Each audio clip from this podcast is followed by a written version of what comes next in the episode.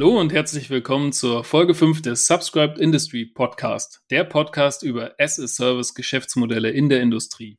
Mein Name ist Julius Klemke und zu Gast habe ich heute Niklas Wilkowski. Niklas ist gelernter Industriekaufmann und absolvierte nach der Ausbildung ein Hochschulstudium im Bereich Business Administration. Seit etwa zehn Jahren arbeitet er nun für die Jungheinrich AG in Hamburg und ist heute in leitender Funktion als Head of Short-Term Rental tätig. Wir reden heute über die Abgrenzung von Pay-per-Use und Subscription, die Notwendigkeit, das Pay-per-Use-Angebot einfach zu halten, Treiber und Hemmnisse von Power by the Hour und Kommunikation und Selbermachen als Voraussetzung für Innovation. Und jetzt wünsche ich euch eine innovative Zeit. Hallo, Niklas Wilkowski, schön dich hier zu haben. Hallo Julius, vielen Dank für die Einladung. Herzlich willkommen zu diesem Podcast. Ich vermute mal, die meisten der Zuhörerinnen und Zuhörer werden die Firma, für die du arbeitest, kennen. Wenn ich den Namen Jungheinrich höre, dann denke ich sofort an diese unverkennbare schwarz-gelbe Farbkombi von ja, Flurförderfahrzeugen. Ihr liefert alles, was damit zu tun hat und bis hin zu vollautomatisierten Logistiksystemen. 1953 wurde das Unternehmen gegründet, damals mit 30 Beschäftigten. Heute, fast 70 Jahre später, ist Jungheinrich global in 40 Ländern tätig und ihr beschäftigt knapp 18.000 Mitarbeiter, wovon circa 5.500 in Deutschland arbeiten. Und im letzten Jahr, 2020, habt ihr einen Jahresumsatz von knapp 3,8 Milliarden Euro erwirtschaftet. Wir wollen heute über nutzungsabhängige Geschäftsmodelle bei Jungheinrich sprechen. Lass uns aber zuvor einen Blick auf die bis dato gängigen Geschäftsmodelle und Finanzierungsformen werfen.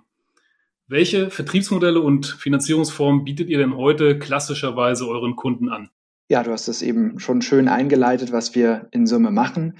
Um das zu spezifizieren, wir fahren im Grunde einen Ansatz, bei dem wir unseren Kunden versuchen, möglichst viele verschiedene Dinge zur Verfügung zu stellen und die auch auf unterschiedliche Arten und Weisen zum Beispiel zu finanzieren. Das heißt, wir haben natürlich bei uns den, die Möglichkeit des klassischen Kaufs als Neu- oder Gebrauchtmaschine, wenn man jetzt mal den klassischen Gabelstapler als Beispiel nimmt.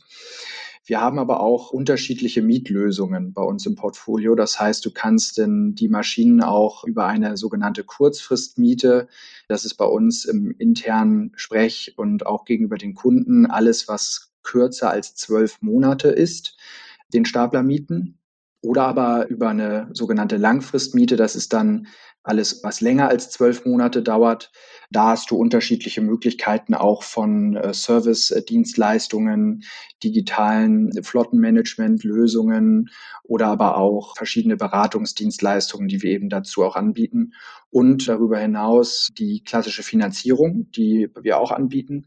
Und eben das, was heute ja auch Thema sein soll, Pay-per-Use, also nutzungsbezogene Abrechnungsmodelle.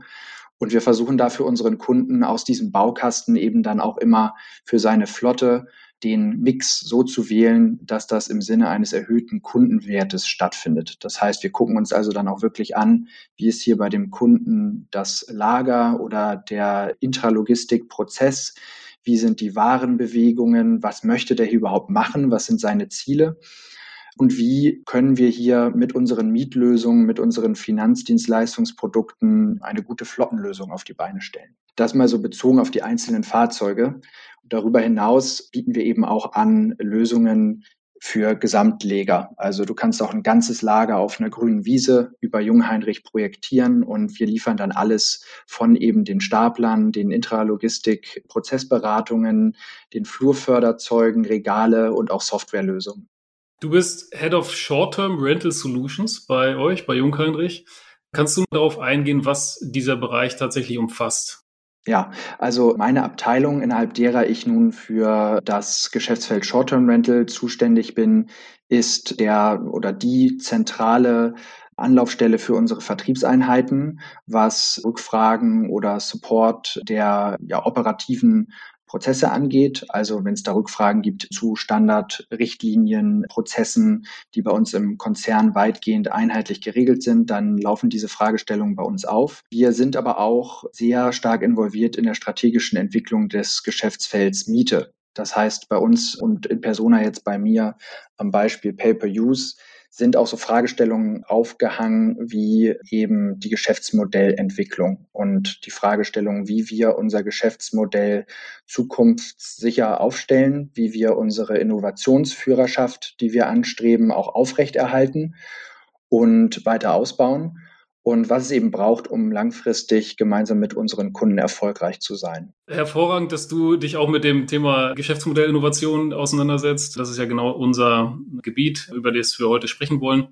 Kommen wir da auch gleich mal konkret zur Sache. Ihr geht jetzt in Richtung nutzungsbasierter Geschäftsmodelle. Was verstehst du unter dem Begriff nutzungsbasierter Geschäftsmodelle oder auch Subscription? Wir haben uns mit dem Thema Subscription eigentlich tatsächlich witzigerweise erst oder im Wortsinn Subscription erst nachrangig beschäftigt. Also bei uns ging das Ganze aus vom Thema Pay-per-Use, also nutzungsbasierte Abrechnung. In unserem Fall heißt das Produkt dazu Power by the Hour, also buy im Sinne von kaufen. Also wir haben da quasi ein Produkt aufgebaut, basierend auf einer Kundenanforderung, die an uns herangetragen wurde, nämlich das kommt zum Beispiel bei uns im Rahmen von Flottenlösungen häufiger vor, dass wir dort Fahrzeuge haben, die zum Beispiel als Backup-Geräte einfach in einem Lager stehen und nicht tagtäglich zwangsläufig im Einsatz sind, sondern eben dann, wenn andere Geräte ausfallen. Und diese Geräte sind zum Beispiel ein Anwendungsfall für diese nutzungsbasierte Abrechnung, der total Sinn macht, wenn man mal so drüber nachdenkt aus Kundensicht. Und insofern haben wir dann quasi nicht top-down uns überlegt, wir wollen mal Subscription machen und wie geht denn das, sondern bottom-up angefangen darüber nachzudenken, wie wir unseren Kundenwert erhöhen können. Und von da sind wir dann sozusagen iterativ dahinter gekommen, dass da vielleicht noch ein bisschen mehr dahinter steckt. Und um die, den zweiten Teil der Frage nach dem Subscription-Begriff zu beantworten. Ich glaube, dass man das nicht so sehr zuspitzen kann und sollte auf ein zum Beispiel nutzungsbasiertes Abrechnungsmodell, weil Subscription für mich eigentlich mehr ist als das. Und im Kern geht es dabei darum, von einem transaktionalen Geschäftsmodell, also ich, Jung Heinrich, verkaufe dir, Kunde, einen Gabelstapler.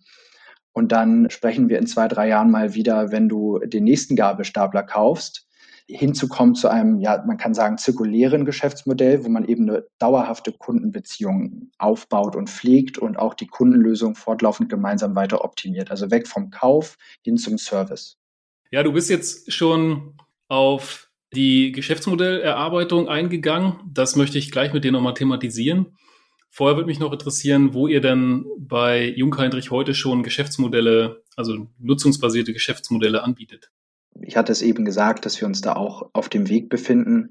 Und wir haben bei diesen nutzungsbasierten Geschäftsmodellen im Grunde auch ja, in einem sehr geschützten Rahmen, wenn man so will, oder kleinen Rahmen angefangen, bei einzelnen Kunden mit einzelnen Fahrzeugen und haben einfach ja angefangen mit ja, einer Lösung, die funktioniert so, dass man einfach ein Fahrzeug beim Kunden auf den Hof stellt und sagt, hier dieses Fahrzeug berechnen wir jetzt nicht mehr pro Monat mit einer fixen Rate, sondern pro Stunde. Und das an sich ist schon mal ein Change, der für den Kunden gar nicht so intuitiv ist, wie man sich das vielleicht vorstellen mag der macht sich dann wahnsinnig viele Gedanken darüber, was ist denn eigentlich, wenn ich jetzt so und so viele Stunden fahre und wird das am Ende alles viel, viel teurer als vorher? Oder wie finde ich denn raus, ob das überhaupt richtig abgerechnet wird und was passiert, wenn ich das Fahrzeug gar nicht, gar nicht nutze und so weiter. Also da resultieren ganz viele Fragen, Fragen daraus aus diesem doch vermeintlich simplen Schritt. Und da haben wir eben versucht, im ganz kleinen Rahmen erstmal zu lernen. Und wir hatten jetzt tatsächlich eine recht lange Phase von, ich würde sagen, fast zwei, drei Jahren, wo wir gar nicht so breit in den Markt reingegangen sind mit diesem Produkt. Also wir haben es im Grunde so gemacht, dass wir dieses Produkt auch auf Geheiß der unserer Vertriebseinheiten hin entwickelt haben, auch gemeinsam mit den Vertriebseinheiten viele Rücksprachen hatten dazu, wie das denn aussehen kann und soll. Und dann haben wir eben pilotiert, erstmal in einem Land und sozusagen einem Landesprojektleiter, einer Landesprojektleiterin den Auftrag gegeben, sich mal umzuhören nach potenziellen Kunden. Und dann kommt man auf Landesebene ins Gespräch mit den Verkäufern oder eben mit den, mit den in unserem Fall Vermietteams. Und dann geht es im Grunde über zwei Wege. Der eine Weg ist, dass irgendjemand schon mal irgendwo was gehört hat von einem Kunden, der es entweder angefragt hat oder wo das vielleicht passen könnte. Oder das eben dann ab dem Zeitpunkt, wo man sagt, jetzt sind wir live und können das, dass dann eben Kunden auf einen zukommen oder man anfängt, Kunden aktiv zu suchen. Wir haben da versucht, so ein bisschen mehrgleisig zu fahren, weil uns das nicht ausgereicht hat, einfach darauf zu warten, dass mal jemand um die Ecke kommt. Habt ihr für dieses neue Geschäftsmodell spezielle Produkte ausgewählt? Oder vielleicht gar Produkte, bestehende Produkte in irgendeiner Form anpassen müssen? Also ich denke da jetzt konkret an Telemetrie beispielsweise. Gibt es da etwas, was du uns verraten kannst?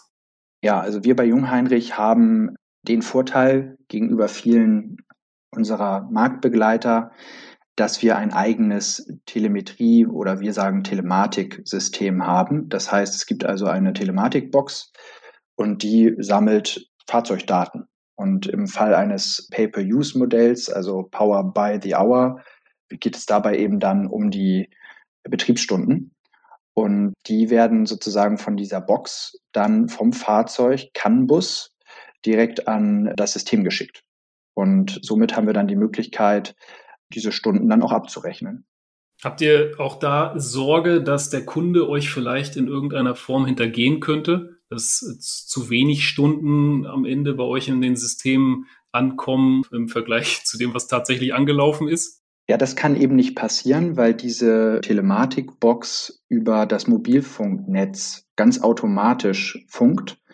Und da gehört schon viel böser Wille zu, jetzt diese Telematikbox zu manipulieren. Das heißt, da muss ich also entweder sehr versiert sein, IT-technisch, oder das Ding ausbauen oder dieses Modul hinter dem Chassis sitzt, ist das eigentlich eher nicht denkbar. Eher nicht denkbar. Gehen wir nachfolgend auf das Geschäftsmodell ein bisschen detaillierter ein. Was ist der Nutzen, den ihr euren Kunden versprecht, wenn wir jetzt mal von der finanziellen Seite weggehen? Ich denke, das ist allen klar. Aber was würdest du sagen, gibt es darüber hinaus noch? Vielleicht auch in puncto, was steckt drin im Angebot? Ja, erweitert ihr eure Services etc.? Ja, also wir sind dort sehr individuell am Kundenbedürfnis dran. Das heißt, können tun wir mit diesem Produkt im Grunde sehr viel. Also nutzungsbasierte Abrechnung plus alle denkbaren Services, die man vielleicht so im Kopf hat, wenn man an ein solches Produkt denkt. Das geht von Flexibilität in der Rate, also allein mal der Sachverhalt, dass ich, wenn ich ein saisonales Geschäft habe, als Blumengroßhändler oder als Weinbauer, dann habe ich Phasen im Jahr, wo ich sehr viel Geschäft mache und andere Phasen im Jahr, wo ich sehr wenig Geschäft mache und dementsprechend auch den Gabelstapler weniger benötige. Das heißt, hier habe ich als Kunde den Vorteil, wir sagen, eines Cashflow Alignments. Bedeutet, ich als Weinbauer oder Weingroßhändler verkaufe meine Produkte in einer Phase des Jahres mehr als in einer anderen Phase des Jahres und tendenziell brauche ich auch den Gabelstapler in der Hochphase mehr als in den Niedrigphasen und habe dann entsprechend hier das Alignment aus Staplerkosten und eigenen Umsätzen, die eben gleichermaßen steigen oder sinken. Das ist das eine. Das andere ist, dass viele Kunden auch sehr daran interessiert sind, ihre Flotten zu optimieren und effizienter zu gestalten. Das heißt, der klassische Intralogistikkunde von, ja, sag mal, aus der Vergangenheit, der im 20. Jahrhundert, als es überhaupt erst richtig losging mit der Intralogistik, einen Gabelstapler brauchte, der hat den halt gekauft und dann hat er ihn 20 oder 25 Jahre genutzt, bis er irgendwann nicht mehr funktioniert hat. Und dann hat er sich einen neuen gekauft. Und heute sind wir eben in vielen Betrieben und auch vielen Kundengruppen so weit, dass wir dort eine gesamte Flotte im Einsatz haben, hunderte Fahrzeuge teilweise an einem Standort unterschiedlichster Kategorien. Das heißt, da habe ich klassische Gabelstapler, da habe ich die, viele kennen das unter dem Begriff Ameise, das sind bei uns die sogenannten Handgabelhubwagen oder ja, Elektrohubwagen. Ich habe auch Kommissionierer, ich habe bis hin zum Schmalgangstapler, also unterschiedlichste Fahrzeugmodelle an einem Standort laufen. Und das heißt, hier ist der Kunde auch in einer Lage, wo er uns als ja, Materialflussoptimierer und Flottenoptimierer benötigt. Und hier habe ich natürlich mit einem Pay-per-Use-Modell die wunderbare Möglichkeit, mir sehr genau anzugucken, welche Stapler, welche Flurförderzeuge werden denn hier eigentlich wann und wie und wo genutzt. Und hier kann ich mit einem Pay-per-Use-Modell natürlich wunderbar arbeiten, indem ich mir die Nutzung der Fahrzeuge anschaue und dann anfange mit einer Flexibilität seitens des Kunden oder seitens uns gleichermaßen diese Flotte zu optimieren. Und da schließt sich der Kreis zur Subscription, einen Service zu schaffen, der dafür sorgt, dass der Kundennutzen permanent erhöht wird in einer gemeinsamen Optimierungsarbeit.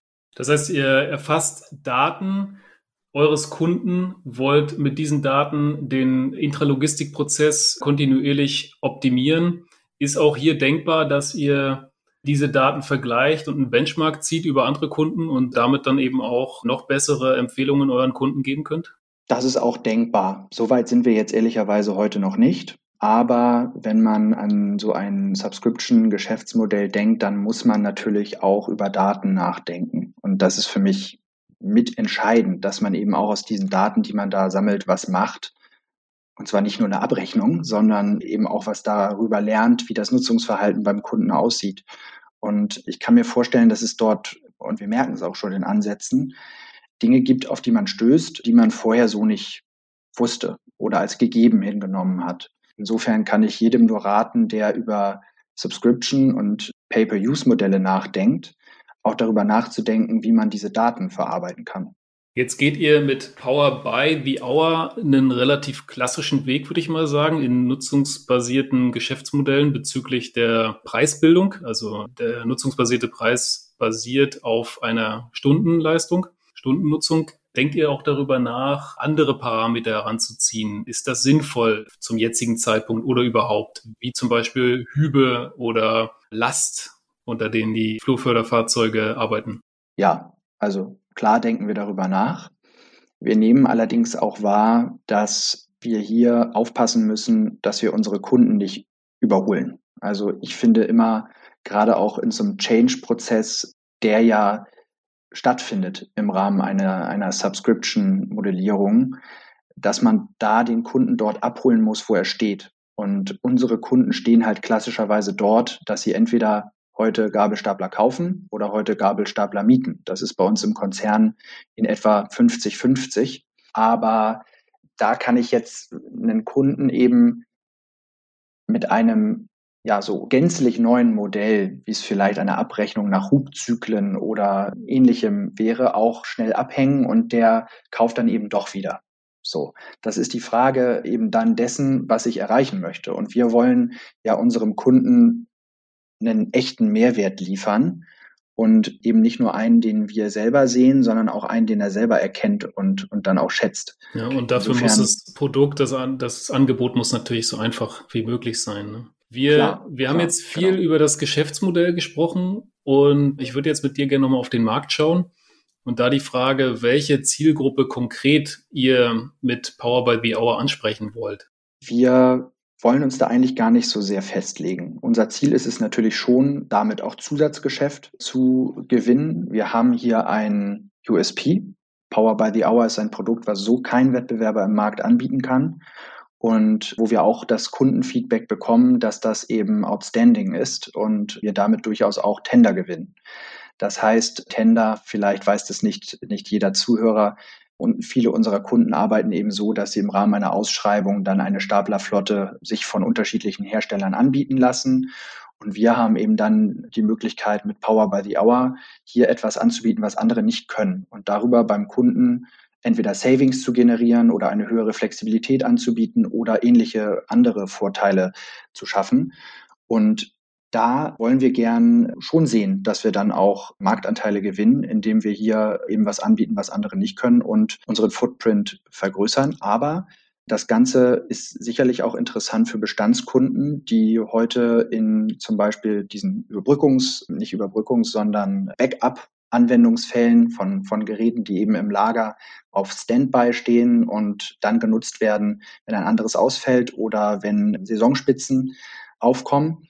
Das heißt, wir legen uns da nicht fest. Wir legen uns auch übrigens bei der Kundengröße nicht fest. Das heißt, es kann schon sein, dass sowohl der Großkunde mit einer ja, international aufgestellten Flotte an unterschiedlichsten Standorten ein Power by the Hour Produkt bezieht oder ein anderes zukünftiges Subscription-Modell bezieht im Rahmen seiner Flottenlösung, als auch ein schönes Beispiel von einem Kunden, das war ein, ist ein Blumenhändler. Und ein Blumenhändler hat tendenziell keine hunderten Fahrzeuge auf der ganzen Welt verteilt, sondern der hat eher einige wenige Fahrzeuge und eben klassischerweise, es klingt witzig, aber ist tatsächlich so, dann ein Saisonpeak zu Weihnachten und das zieht sich dann über Valentinstag bis nach Ostern und dann flaut das Ganze so ein bisschen ab. So, und dieser Kunde kann genauso davon profitieren, wie eben der große Flottenkunde, der auf Effizienz getrimmt ist, ne? weil wir hier eben dann nicht mehr an Weihnachten Kurzfristmietgeräte für vier Wochen anliefern und an Valentinstag Kurzfristmietgeräte für ein, zwei Wochen anliefern und an Ostern nochmal das Gleiche, sondern wir können dann eben ein Gerät liefern, das bleibt einfach stehen und wird nur dann bezahlt, wenn es genutzt wird. Klingt praktisch. Und du hast mir jetzt schon einen Gedanken vorweggenommen. Du hattest dich, beziehungsweise Jungheinrich, mit euren Marktbewerbern verglichen. Das wäre auch ein Punkt gewesen, der mich da auf jeden Fall interessiert, weil ich hätte schon gedacht, dass zumindest so Namen wie DLL oder Kion auch so weit sind. Eventuell wäre spannend zu wissen, wie die jetzt diese Frage beantwortet hätten. Aber ja, lass uns dabei stehen. Ich würde gern mit dir über Treiber und Hemmnisse von Power by the Hour sprechen. Und äh, widmen wir uns da doch mal kurz den, den Treibern. Worin siehst du branchenbezogene oder auch branchenübergreifende Treiber für nutzungsbasierte Geschäftsmodelle? Also insbesondere, wenn man jetzt beispielsweise an Trends, spezifische Trends denkt in der Industrie oder auch im B2C-Bereich. Wir nehmen wahr, dass zunehmend Kunden jüngerer Entscheider bei Kunden, jüngerer Generationen bekannte Geschäftsmodelle aus dem Privatbereich in die Geschäftswelt übertragen. Das ist also ein Treiber, der dazu führt, dass plötzlich Einkäufer oder Lagerleiter oder auch Staplerfahrer einen ansprechen und fragen, sagt mal, könnt ihr nicht sowas wie Car2Go oder könnt ihr nicht sowas wie Drive Now? Diese jüngere Generation, die überträgt eben Gedanken oder wahrgenommene oder genutzte Geschäftsmodelle aus dem Privatbereich in die Geschäftswelt und erwartet dann dort ähnliche Lösungen. Das heißt, es kommen auch zunehmend eben Kunden mit der Idee eines Pay-per-Use-Modells auf uns zu oder fragen das an. Das ist also ein Treiber. Ein anderer Treiber ist auch einfach die technologische Entwicklung. Also dadurch, dass es technisch machbar wird, wird es auch zunehmend notwendig, das zu können. Und da macht es auch keinen Sinn, sich als Hersteller irgendwie dann protektionistisch aufgrund eines schon immer erfolgreich gewesenen Geschäftsmodells hinzustellen und zu sagen, das machen wir nicht, weil kommen wird es sowieso. Und da machen wir es dann lieber selber, bevor es jemand anders als erstes macht. Und das ist auch der Geist von Jungheinrich, dass wir eben sagen, wir wollen Innovationsführer sein und auch Premium-Anbieter in unserer Branche, der eben dem Kunden die beste Lösung anbietet und nicht versucht, da irgendwie opportunistisch kurzfristig zum Erfolg zu kommen, sondern im Gegenteil, uns ist es wichtig, eine langfristige Beziehung auch zu den Kunden aufzubauen. Und das tun wir mit einem solchen Pay-per-Use-Modell ganz sicher. Auf der anderen Seite gibt es eventuell auch Hemmnisse für dieses Geschäftsmodell. Was siehst du da? Was hemmt deines Erachtens nach diese Entwicklung von Power by the Hour Pay-per-Use? Ja, also was man tatsächlich sagen muss und ist auch eine spannende Erkenntnis jetzt aus der, der ersten Zeit, die wir mit diesem Produkt arbeiten, ist, dass es, ich habe das eben schon angerissen, eben nicht so intuitiv verständlich ist für jeden. Und das schließt im Grunde jeden mit ein, der sich mit diesem Thema befasst. Nun bist du ein Experte, das heißt, du verstehst sofort, was ich meine, wenn ich von diesen Dingen spreche. Aber jemand, der im Tagesgeschäft ein Lager am Laufen halten will, oder der im Tagesgeschäft bei einem Kunden verschiedenste Produkte einkauft und eben nicht nur die Jungheinrich-Flurförderzeuge, sondern eben je nachdem, wie der Kunde strukturiert ist, wahrscheinlich auch unterschiedlichste Dinge einkauft, der hat hier ein Hemmnis, sich blind auf dieses innovative Produkt einzulassen, sondern der will erstmal sehr genau verstehen, was passiert denn überhaupt, wenn ich das jetzt mache? Wie wirkt sich das auf meine Kosten aus? Was kann ich dann an Services erwarten? Wie flexibel ist das Ganze? Welchen Teil meiner Bestandsflotte möchte ich denn überhaupt darüber abwickeln oder möchte ich die Gesamtflotte darüber abwickeln? Das heißt, es geht schon auch darum, und das dauert schon seine Zeit, erstmal ein Verständnis zu generieren und eine Change-Bereitschaft auch beim Kunden zu erzeugen. Das ist also definitiv auch ein Hemmnis. Ne? Insofern ja, ein paar Dinge gibt es da auf jeden Fall an Unwägbarkeiten auch. Ja, ja, danke dafür. Ich möchte den Fokus jetzt, wie du gerade auch schon eingeschlagen hast, in Richtung eurer Organisation äh, lenken und eventuell nochmal den, auf den Startpunkt auch dieser Geschäftsmodellinnovation. Ich hatte ja jetzt auch schon ein paar Gespräche mit mittelständischen Unternehmen, deren Vorteil ja klar darin liegt, dass sie ja schnell mal ausprobieren können, Ideen testen können, zu Ergebnissen kommen können.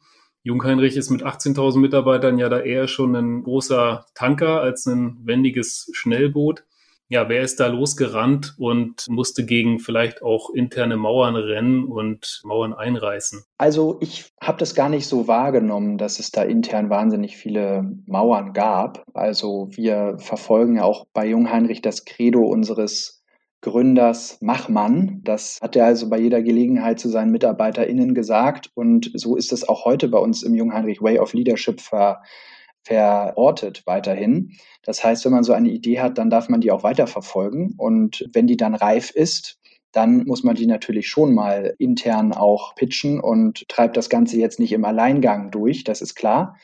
Aber wenn das Ganze Sinn macht, und das ist bei diesem Produkt so, dann kann man da nicht davon sprechen, dass es, also zumindest aus meiner Erfahrung heraus, große Mauern gibt, die man da einrennen muss. Und in diesem Fall haben wir eben dann natürlich das intern dann mal in die Führungsriegen getragen irgendwann. Dann aber auch relativ schnell auf, ja, sind, sind dann intern auch auf die Vertriebsmannschaft zugegangen. Wirft man jetzt nochmal einen Blick auf eure, ja, auf die Abteilungen, die da alle so involviert sind, klassischerweise bei Geschäftsmodellinnovationen, dann werden ja Herausforderungen erkennbar, insbesondere wenn man jetzt so beispielsweise auf Produktentwicklung schaut, aber du hast auch Vertrieb angesprochen, Marketing, Service sind auch nicht ganz uninvolviert. Mit welchen Herausforderungen kommst du hier regelmäßig in Berührung, die du vielleicht vorher noch nicht hattest, die jetzt neu sind für dich, die du dich heranarbeiten musst, die du überwinden musst? Ja, also was mich in diesem Projekt vor allem in der Anfangsphase sehr umgetrieben hat, ist diese und auch noch tut, ist diese Frage, wie geht man mit dem Telematiksystem um? Und auch hier ist es so, dass selbst das, was eine Grundvoraussetzung ist für Pay-per-Use aus meiner Sicht, also man kann das auch anders machen, aber aus meiner Sicht ist die digitale Vernetzung des Fahrzeugs eine Grundprämisse, damit das überhaupt funktionieren kann. Selbst das ist eben nichts, was selbstverständlich ist, dass das jeder versteht und jeder dann auch macht. Und selbst so was Einfaches wie eine Nachrüstung von einer Telematikbox ist eben etwas, was supported werden will. Und darum muss ich mich kümmern. Das heißt, ich muss mich, wenn ich so ein Modell umsetze, darauf einstellen, dass ich eben auch viel mit den operativen Kollegen, Kolleginnen im Kontakt bin zu Themen, die jetzt nicht unmittelbar was mit dem Geschäftsmodell zu tun haben, sondern einfach einen Organisationscharakter haben. Also die Telematikboxen dahin bekommen in ein anderes Land aus, in unserem Fall Kaltenkirchen, wo wir unser internationales Ersatzteillager haben und dann dafür zu sorgen, dass das vernünftig eingebaut wird. Wir haben da Schulungsprozesse und auch Schulungs- und, und Trainingsverantwortliche, ja. Aber am Ende, es gibt immer diese schöne Karikatur von dieser Baustelle, wo alle möglichen Manager irgendwie um so eine Baugrube drumstehen und drin sitzt einer, der gräbt das Loch. Und man kann das jetzt schwer vergleichen, aber ein bisschen ist es schon so, dass man eben mit einer coolen, neuen, innovativen Geschäftsmodellidee um die Ecke kommt. Und am Ende muss es aber eben auch einfach einer machen. Und das habe ich gelernt. Bin ja nun auch noch nicht so, so, so wahnsinnig viele Jahre im Berufsleben unterwegs. Da haben andere mehr Erfahrung. Und die Erfahrung habe ich jetzt in den letzten Jahren gemacht. Also als einen Aspekt. Und das andere ist eben schon, dass dann Fragestellungen aufkommen wie, was ist denn mit dem Service? Und sollen das denn neue Maschinen sein oder sollen das gebrauchte Maschinen sein? Oder wie rechne ich das denn überhaupt? Es haben auch unterschiedliche Leute unterschiedliche Ideen dazu, wie sowas zu rechnen ist. Und bei all diesen Fragestellungen muss man ja schon in einer Organisation auch auf einen Konsens kommen. Das haben wir auch eigentlich immer gut und einvernehmlich hinbekommen. Aber auch das ist eben etwas, was einfach geregelt werden will. Und insofern ein Selbstläufer ist es auf keinen Fall. Äh, man muss das sauber durchdenken, man muss die Leute abholen und dann dafür sorgen, dass man auch aus meiner Sicht lokal eine gewisse, lokal heißt im Land, in der Direktvertriebsgesellschaft auch eine gewisse Flexibilität für die Umsetzung dieser Lösung erhält.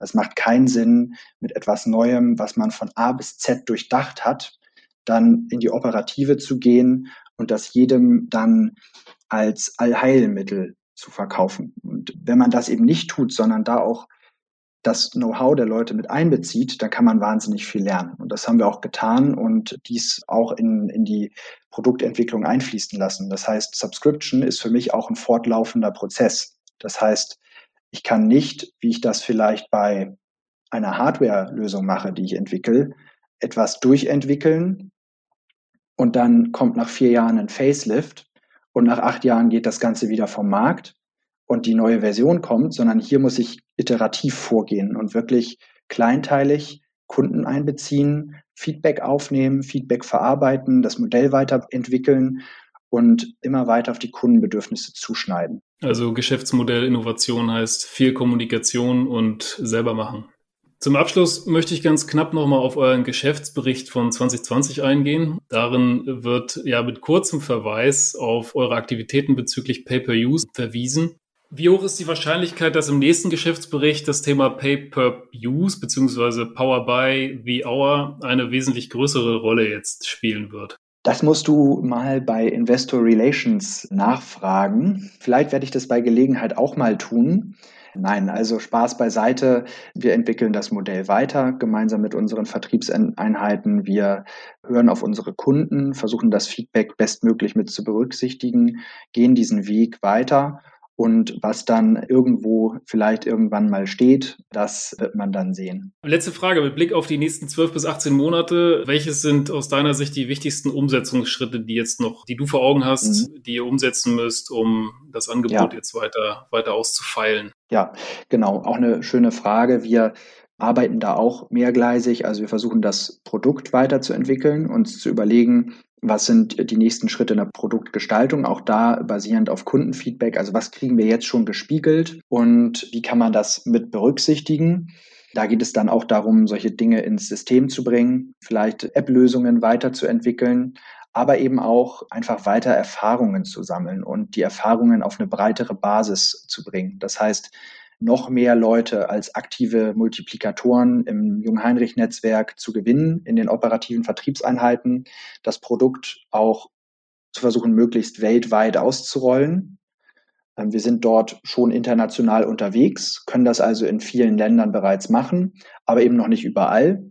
Und das ist natürlich ein erklärtes Ziel und dann auch in den einzelnen Ländern Use Cases zu erarbeiten, die vielleicht auch als Leuchtturmprojekte im Land oder auch international gelten können und so einfach anzufangen zu skalieren. Vielen Dank, Niklas, für deine Zeit und für die aufschlussreichen Inhalte. Alles Gute nach Hamburg. Julius, vielen Dank dir auch. Alles Gute und bis demnächst.